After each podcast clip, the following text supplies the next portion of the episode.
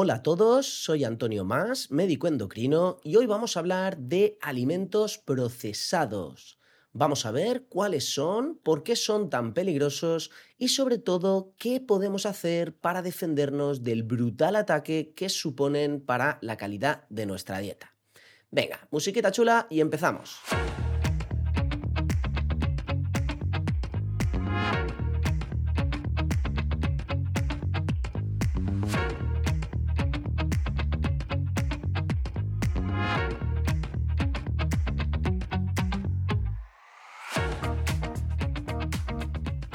Bienvenidos al tercer episodio, tercer capítulo ya de Planeta Dieta. Antes de empezar, os recuerdo que os podéis suscribir al canal de Telegram del programa. Es gratis, os permitirá seguir el podcast de una manera muy cómoda, acceder a contenido extra y además participar en la conversación, preguntando dudas y proponiendo temas para que luego los tratemos en el podcast. Os dejo el enlace en las notas del programa. Y ahora sí, vamos a hablar ya del tema de hoy, que como os decía al principio, serán los malditos y venenosos procesados. De hecho, si solo pudiera daros un consejo nutricional para mejorar vuestra dieta y, por qué no, también para perder peso, sin duda sería que os alejarais todo lo posible de los alimentos procesados. Obviamente, me dejaría muchas cosas fuera, pero sin duda el consumo de los procesados se ha destapado en la última década como lo peor de lo peor. Y como veremos ahora, no es simplemente por los venenos que incluyen entre sus ingredientes, sino que hay detrás mucha magia oscura, muchos otros problemas que tienen que ver con la conducta alimentaria que ahora veremos. Vamos directos, sin más dilación, a ver exactamente qué es esto de los procesados, cuáles son, digamos, los peores y cuál es toda esta problemática que esconden detrás. Vamos a empezar definiendo qué serían, una, definición, por cierto, informal, pero de alguna manera práctica, de qué serían esto de los procesados. Mirad, se trata de productos alimentarios de fabricación industrial que sufren un procesamiento, obviamente, que altera sus propiedades nutricionales con el objetivo de hacerlos más apetecibles y más baratos.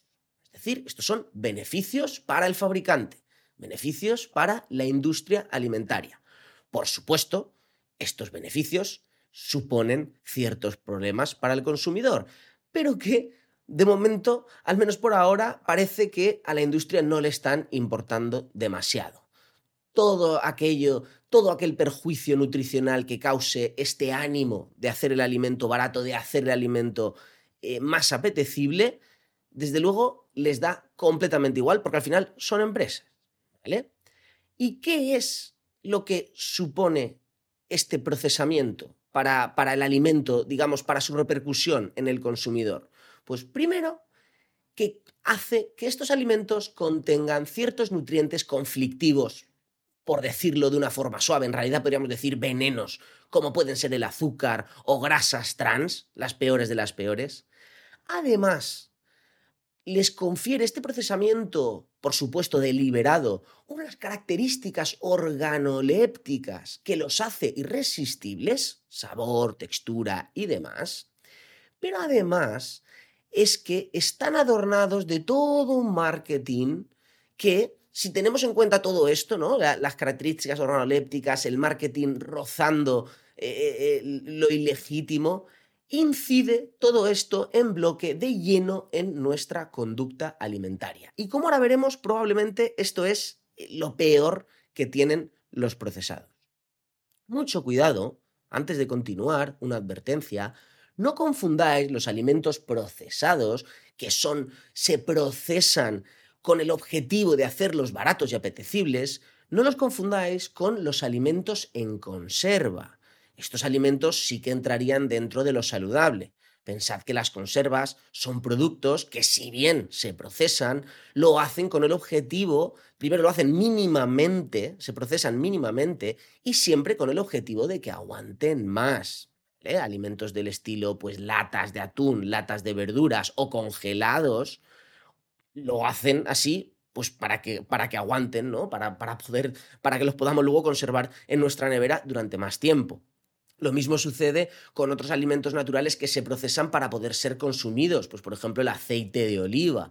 El aceite de oliva, pues hay quien dice que es un procesado, gente bastante radical, por cierto, hay quien dice que es un procesado porque no es eh, la aceituna, la oliva directamente esa del olivo. Por supuesto que no, pero es que es la forma de consumo, la consumimos en forma de aceite. Pero aquí el kit de la cuestión es que el objetivo no es para que sea más organoléptico, para que sea más saludable, sino para que se pueda consumir y además esto no alteraría de una forma profunda sus características nutricionales, es decir, no empeoraría la calidad del alimento.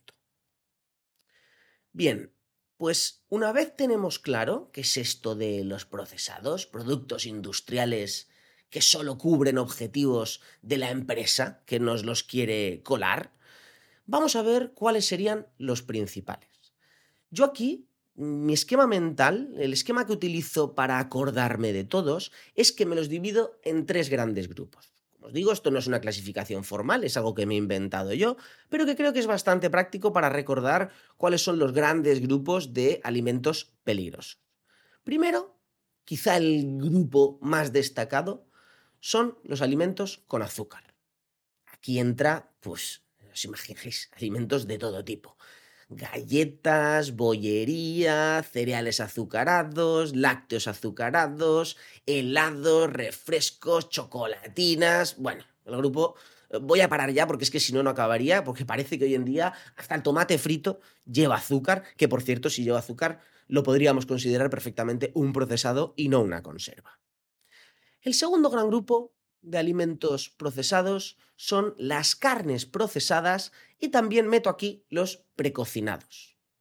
Como ejemplos destacados, pues todo tipo de preparados cárnicos, salchichas de Frankfurt, embutido, incluso jamón york de mala calidad, hamburguesas de fast food, nuggets, eh, todo tipo de adobados y, preparados que aparte les meten féculas, les meten eh, aditivos y cosas raras más allá de la propia carne. ¿Vale? El grupo de las carnes.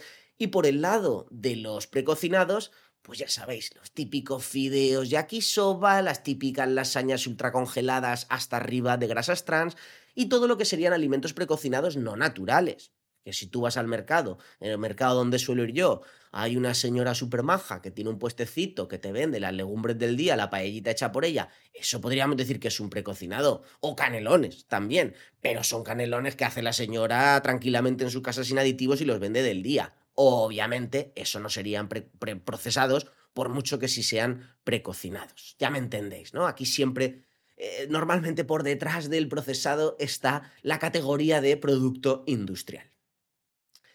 Y tercer grupo de alimentos procesados, los aperitivos. Básicamente todo tipo de patatas chips y sucedáneos, ya sabéis que los hay con queso, en forma de triangulitos, en bote, en bolsa, no voy a decir marcas, pero ya sabéis a cuáles me refiero. Y no solo las patatas chips, aquí entrarían también galletitas saladas, frutitos secos fritos, el mezcladito este japonés con no sé qué cosas fritas. Bueno, todo tipo de aperitivos más allá de lo natural en conserva, que es lo que más me gusta a mí, por cierto, unas buenas aceitunas, unos buenos berberechos, unos buenos mejillones. Bien, pues aquí tenemos centrado ya cuál es la definición de procesado y cuáles son los principales tipos. Vamos ahora al meollo de la cuestión, que es ¿por qué demonios todos estos alimentos, si es que se pueden llamar alimentos, son tan peligrosos? Lo primero es lo que más obvio resulta.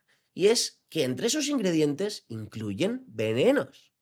Llámalo azúcar, llámalo grasas trans, son productos que el cuerpo no acaba de metabolizar correctamente. Pues por ejemplo, el exceso de azúcar provoca grandes picos de insulina y acaba provocando una sobrecarga para el páncreas, insulina resistencia y en último término diabetes. Obviamente esto es solo una parte de todo lo perjudicial que provoca el azúcar, porque también es un ingrediente oxidante, estropea arterias y demás. En definitiva, riesgo cardiovascular, obesidad y riesgo cardiovascular para encuadrar el problema, de una manera sencilla. Las grasas trans también irían en la misma línea. Son grasas muy baratas, muy resistentes. Si queréis dedicaremos, si os hace ilusión, dedicaremos un programa a hablar en exclusiva de las grasas trans, pero básicamente van en el mismo pack, el pack del riesgo cardiovascular. Pero además resulta que estos venenos no son solo perjudiciales por su efecto directo, como, como molécula, ¿no? como ingrediente químico, sino es que además estos procesados, su composición es hiperdensa, es energía concentrada, son, incluyen muchas calorías. ¿Esto qué significa? Pues que en un pequeño bocado, comiendo un pequeño volumen de alimento, nos vamos a embutir muchas calorías. Y esto realmente no tendría nada de malo si no fuera por el mundo en el que vivimos, un mundo de exceso de calorías. Pues si vives en un mundo en el que cuesta tener acceso a calorías, este tipo de alimentos quizá tendrían más beneficio que perjuicio, porque si te cuesta mucho conseguir calorías para mantener la vida, comerte un pequeño bollito de algo que te aporta toda la energía del día, pues te va a venir muy bien para sobrevivir. Pero resulta que en el mundo occidental tenemos justo el problema contrario. Tenemos que idear una dieta que nos permita comer grandes volúmenes con pocas calorías. Y estos alimentos procesados son justamente lo contrario en pequeñas cantidades nos aportan muchísima energía. Un pequeño apunte aquí sobre el azúcar, porque es algo que se suele decir, ¿no? Eh, ¿Cómo puede ser tan malo el azúcar si la fruta lleva azúcar? Si no, también está incluso aquel que dice que el azúcar es mala, precisa, o sea, perdón, que la fruta es mala precisamente porque lleva azúcar. Cuidado porque aquí tenemos que diferenciar lo que es la matriz del alimento y digamos un poco la forma de consumo en sí. No es lo mismo comerte un donut de chocolate que en dos bocados te has terminado 50 mm, gramos de azúcar que una fruta que va envuelta en una matriz de fibra, que tienes que ir masticándola poquito a poco y que al final, aunque contenga el mismo azúcar, que obviamente tiene menos, todo ese proceso de masticado, de preparación de la ingesta, hace que la digestión sea más lenta y que realmente no acabe provocando un pico de azúcar tan importante. Así que ya no se trata solo del veneno, sino todo lo que rodea al veneno dentro del propio alimento, lo que llaman los nutricionistas la matriz alimentaria. Muy diferente la matriz de un procesado azucarado y la matriz de una fruta completamente natural. Vamos con el segundo punto, el segundo mm, gran problema que esconden los procesados, que reside directamente en el propio sabor. Parece mentira que el sabor pueda ser perjudicial para la salud. Pues sí, amigos, lo es. Porque resulta que los procesados son demasiado sabrosos. Tienen lo que se llama una alta palatabilidad.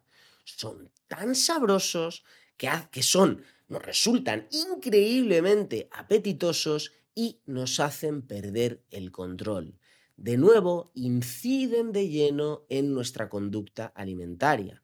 Yo desde luego eh, lo noto que me pasa con, con, alimentos del tipo chocolate. Me encanta el chocolate. Si a mí me pones un croissant de chocolate o un donut de chocolate, es imposible que yo evite comérmelo.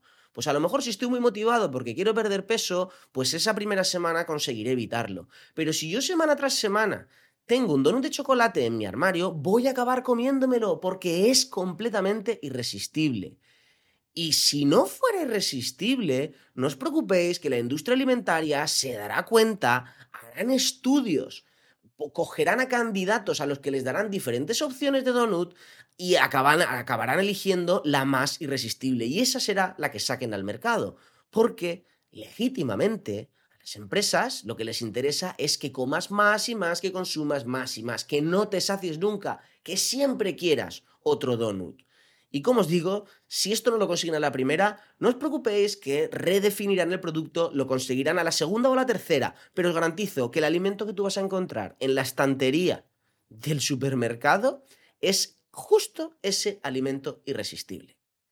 Y no solo eso, no es que el procesado manipule de lleno tu conducta, es algo que muy pocos pueden controlar. Este es otro, otro pero que se pone, ¿no? Ah, pues mi prima Pepita no come, es capaz de resistirlo. Sí, tu prima Pepita es una superheroína, pero la mayoría de gente no lo consigue. Lo que os decía, no solo la hiperpalatabilidad de los procesados supone un problema conductual, sino es que además de alguna manera nos estropean el paladar. Se trata de lo que los psicólogos o psiquiatras llaman un estímulo supranormal. Resulta que cuando acostumbramos el paladar a ese placer extremo, a ese dulzor junto a una textura explosiva que nos encanta, luego cuando vamos a comernos un alimento natural, un alimento saludable que encontramos en la naturaleza y que por tanto no tiene ese sabor tan potente, no nos sabe a nada, de forma que maleducamos a nuestro paladar. Esto, el ejemplo más flagrante es lo que sucede con el tema del yogur. El yogur es agrio o ácido, no sabría cómo definirlo. Pero el yogur, de entrada, un yogur natural, al menos a mí no me resulta agradable. Es como medio picante, medio me, genera rechazo. Claro, si además yo estoy acostumbrado a tomar yogures azucarados, es imposible que pueda acostumbrarme a tomar un yogur natural. Y eso yo lo he vivido en mis, propias, en mis propias carnes, porque yo que toda la vida he comido yogures azucarados. Y eso que mi madre es de cuidar la alimentación, pero yo tengo 37 años, pues hace 25 años no se llevaba lo de los yogures, no, no, teníamos tan claro que era mejor tomar un yogur natural. Yo me he acostumbrado a yogures azucarados y no soporto el yogur natural. Sin embargo, mis niñas pequeñas, desde siempre, han tomado yogur natural y es el que les gusta. Obviamente si les doy uno con azúcar alucinan en colores, que por desgracia en el colegio a veces se lo dan. Pero por suerte, pueden tomar el yogur natural, porque todavía no se les ha estropeado el paladar en ese sentido, porque no han estado tan expuestas, como yo estuve en su momento, a un sabor tan explosivo. Este sería el segundo punto, ¿eh? la hiperpalatabilidad de los procesados. Y el tercer punto, mm, no por ello menos importante, tercer y último punto, ya no tiene que ver directamente con la comida, aunque sí está relacionado con lo que acabamos comiendo. Tiene relación sobre todo con la facilidad del consumo que suponen los procesados y se basa un poquito en su relación con el marketing que, como os apuntaba al principio, roza los límites de lo deshonesto. ¿A qué me refiero? Si os fijáis, otro de, los, otro de las premisas de la industria alimentaria para hacernos consumir más procesados es facilitarnos su consumo. Y eso lo hacen de diferentes maneras. Primero, nos lo dan todo bien organizadito en paquetitos perfectos para consumir o en formatos de consumo una barrita, un bollito, un no sé qué con un palito para que lo cojas y no te manches de chocolate, en forma de bebibles, en forma de latas, en forma de rosquillas, en forma de cajitas individuales, una caja grande llena de cajitas individuales para que no se te hagan malos. Ojo, además aquí influye el tema del exceso de plásticos. Pero volviendo al tema de la nutrición, ¿cuál es el problema? Es que son tan fáciles de consumir, nos resultan tan cómodos, que de nuevo tenemos otro factor que nos va a empujar a los brazos de los procesados. Cuidado, porque, claro, ¿qué es lo que sucede? Es más difícil comerte una pera, que la tienes que lavar, que cuando la masticas chorrea, que comerte un donut, que es súper agradable, lo coges, no te manchas y estás súper apetitoso y te lo comes tan tranquilo. Os advierto, compañeros, que esto no es casualidad. Les preocupa y mucho a la industria alimentaria ofrecernos sus productos de forma que nos resulten muy agradables de consumir y muy fácil de consumir. Así que, ojo, otro, otra pequeña victoria para los procesados. Pero además, ya no solo se encarga a la industria de ponernos lo fácil en el formato del producto, sino que además nos lo ponen fácil ofreciéndonos un sinfín de oportunidades de consumo. Si alguna vez habéis ido a hacer una compra a un supermercado, os habréis fijado que la gran mayoría de pasillos incluyen procesados. Tenemos los procesados en todos los pasillos. Tenemos los procesados en la cola de pagar de la caja. Los tenemos en los kioscos, los tenemos en la gasolinera, los tenemos en los bares ahí, el stand bien puesto con las patatitas bien visibles para generar una nueva oportunidad de consumo. Cuidado porque de nuevo esto no es casualidad, forma parte de la estrategia global de la industria que al final lo que quiere, de forma legítima, por cierto, es hacernos consumir. Pero claro, igual que ellos legítimamente quieren vender, nosotros legítimamente deberíamos querer defendernos. Y para querer defendernos de esto, tenemos que, que entender cuáles son sus armas. Sigo con este tema de la facilidad de consumo y aquí ya entramos de lleno en el mundo del marketing. Ya no solo es que tengamos el propio producto para consumir listo en cualquier situación, sino es que además a través del marketing nos van a recordar ese producto que nos gusta tanto, nos lo van a anunciar en la tele, lo van a anunciar en el YouTube para niños, siempre meten anuncios de procesados. E, incluso, y esto debería estar prohibido porque de hecho hicieron una estrategia para, para pactar la prohibición, lo que llamamos la estrategia del huevo Kinder que es el ejemplo más flagrante del acoso marketingiano que sufrimos para consumir procesados. El huevo Kinder es un veneno azucarado, un chocolate con algo de lácteo y mucho de azúcar, pero tiene un veneno todavía peor, que es el golpe conductual que intenta dar a nuestros pequeños con cada consumo. Y es que después de comerte ese, ese golpe azucarado, te ofrecen un premio en forma de juguetito. Esto se graba fuego en la conducta de nuestros pequeños, porque les enseña que además del premio del sabor explosivo, tienen el premio de tener un juguetito después. Y esto crea una asociación. Es lo del famoso perro de Pavlov. Hay un refuerzo positivo. Además, es que ya hay refuerzo positivo suficiente solo con la explosión de sabor. Si le sumamos un premio después, ya entramos en el mundo de la vergüenza y la obscenidad total. O sea, huevo Kinder, aquí sí que digo la marca, claramente, aunque en realidad podríamos hablar de cualquier bollo o cualquier producto que regale un cromo, que regale un, cualquier tipo de sorpresita para los niños, esto debería dar vergüenza y como padres deberíamos conocer, no, no, nos deberíamos avergonzar de haber comprado un bollicao a uno de nuestros hijos con un cromo, porque a lo mejor tú no sabías que eso era un problema. Pero una vez lo, conozque, lo conoces, por favor, intenta alejarte de todo tipo de productos que utilicen estas estrategias de la vergüenza. Por último, en cuanto al tema del marketing, esto también roza lo obsceno y es uno de los alegatos típicos que hace siempre que entrevistan a algún jefazo de la industria, no, pero ¿y tú qué opinas de que tus productos sean malos para la salud? Ha salido un nuevo informe de la EFSA que dice que tu producto es basura para el organismo. No, hombre, no os preocupéis, pero nosotros siempre decimos, incluso a lo mejor lo incluimos en una notita, nosotros siempre decimos que es para consumo ocasional. No pasa nada, uno a la semana no pasa nada, uno de vez en cuando, sí, ya, es cierto, no pasaría nada si pudiéramos consumir uno de vez en cuando. Es muy fácil de decir.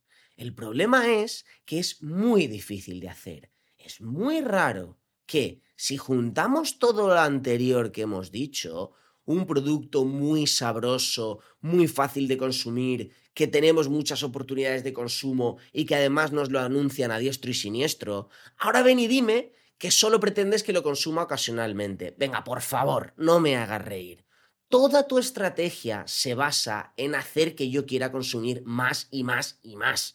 Y además, tú sabes cómo funciona la biología.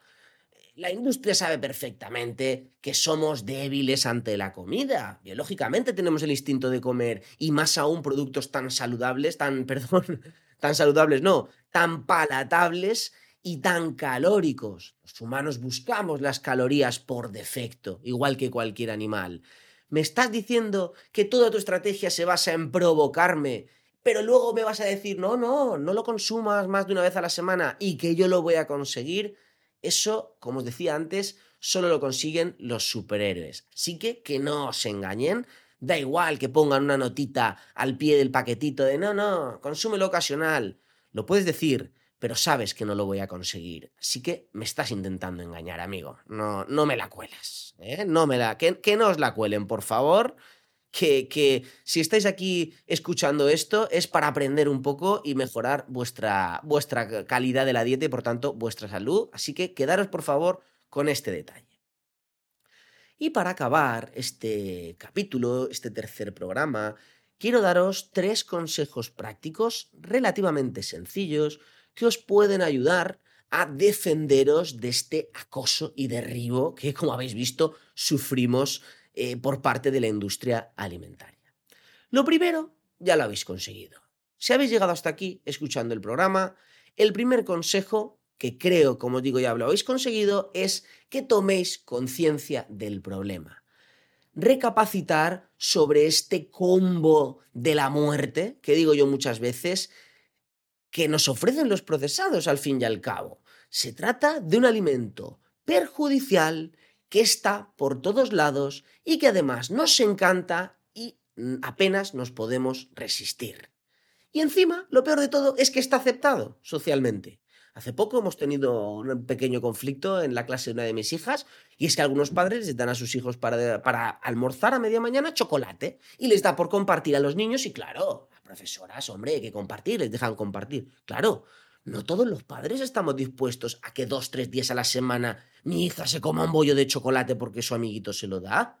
Si le quiero dar un bollo de chocolate, se lo daré yo cuando a mí me dé la gana, pero no en el día a día del colegio. Es decir, ya no solo tenemos el triple como mortal, sino además tenemos una aceptación social que nos cuesta mucho de, de volver atrás. Yo creo que lo conseguiremos. Creo que somos más fuertes que la industria y con suerte el gobierno y las instituciones nos acabarán apoyando. Pero de momento van ganando la partida, la ubicuidad y la aceptación social. Así que primer punto que tenéis que tener claro, sed conscientes de el problema y que es un problema que nos rodea de arriba abajo en nuestra vida diaria. Segundo punto, evitad de forma activa comprar todo este tipo de productos. No se trata de que no los puedas comer, se trata de que no deberías comprarlos. Es muy diferente, porque cuando tú te dices que no lo puedes comer, a lo mejor incluso te apetece comerlo más, ¿no? Es como cuando te dicen, oye, ¿tienes sed? pues no tienes agua. Y cuando sabes que no tienes agua, entonces tienes más sed. Esto va un poco por ahí. Si tú te, te, obligas a no poder comer nunca un procesado, pues a lo mejor eso te despierta una cierta ansiedad por comerlo. Pero cuando tú, tu estrategia se basa en no comprarlo, lo que estás haciendo es modificar tu entorno para que te resulte más fácil no consumirlo en el día a día. Y luego, por otro lado, cuando a ti te dé la gana, pues ya vas, te compras un croissant y te lo comes. Pero lo que has hecho hasta ahora es protegerte, levantar un muro protector para no tener siempre en tu armario ese donut o ese croissant tocándote la puerta. Va a ser difícil, pero aquí vas a obtener una pequeña oportunidad para controlarte. Recuerda, no estás eliminando de tu vida los procesados. Ese donut que tanto te gusta te lo vas a poder seguir comiendo.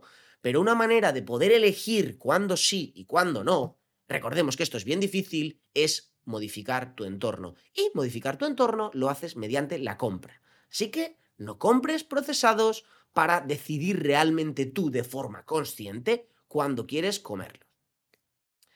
Tercer y último punto, busca alimentos sustitutos.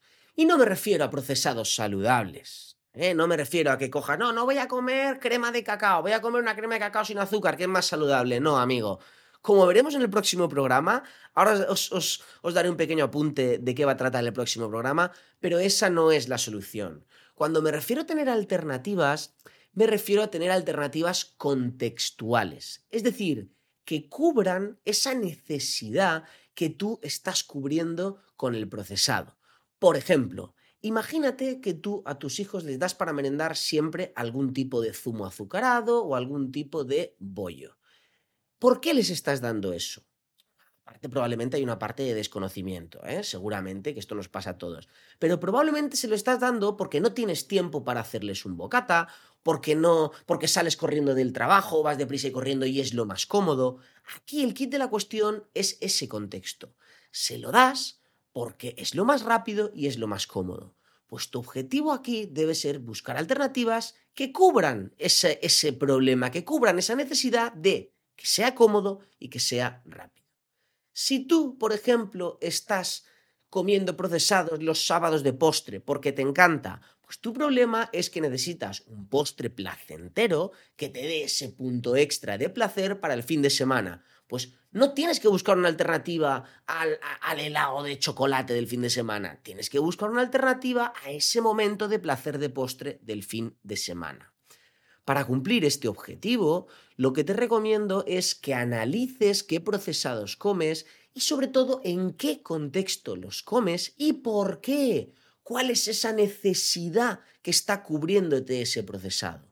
Una vez tengas detectada la necesidad, si es por falta de tiempo, si es por porque necesitas un, un, placer, si es porque a lo mejor incluso porque estás triste y necesitas llenar ese vacío, pues cuando tengas detectada esa necesidad, busca otras formas de cubrirla que puede ser nutricional o puede ser no nutricional, porque si realmente el problema es que hay ansiedad, tristeza, incluso depresión, pues lo que tienes que hacer es ir al psicólogo, pero no esconderte detrás de la comida porque esto solo va a agravar el problema, ¿vale? Acabo ya, el programa realmente ha terminado, pero quiero acabar haciéndos un, pequeño... Mm, dándos, ¿cómo, cómo llaman? El, bueno, un pequeño entrante, no me sale ahora la palabra, de lo que está por venir en el programa siguiente. Hablando de los procesados, ya sabéis, nunca un programa sobre procesados va a estar completo hasta que no nombremos al famoso Carlos, Carlos Ríos. Pues bien, me ha pasado una anécdota esta semana con mi cuñada y es que me regaló la famosa crema de castañas, crema de cacao de Carlos Ríos.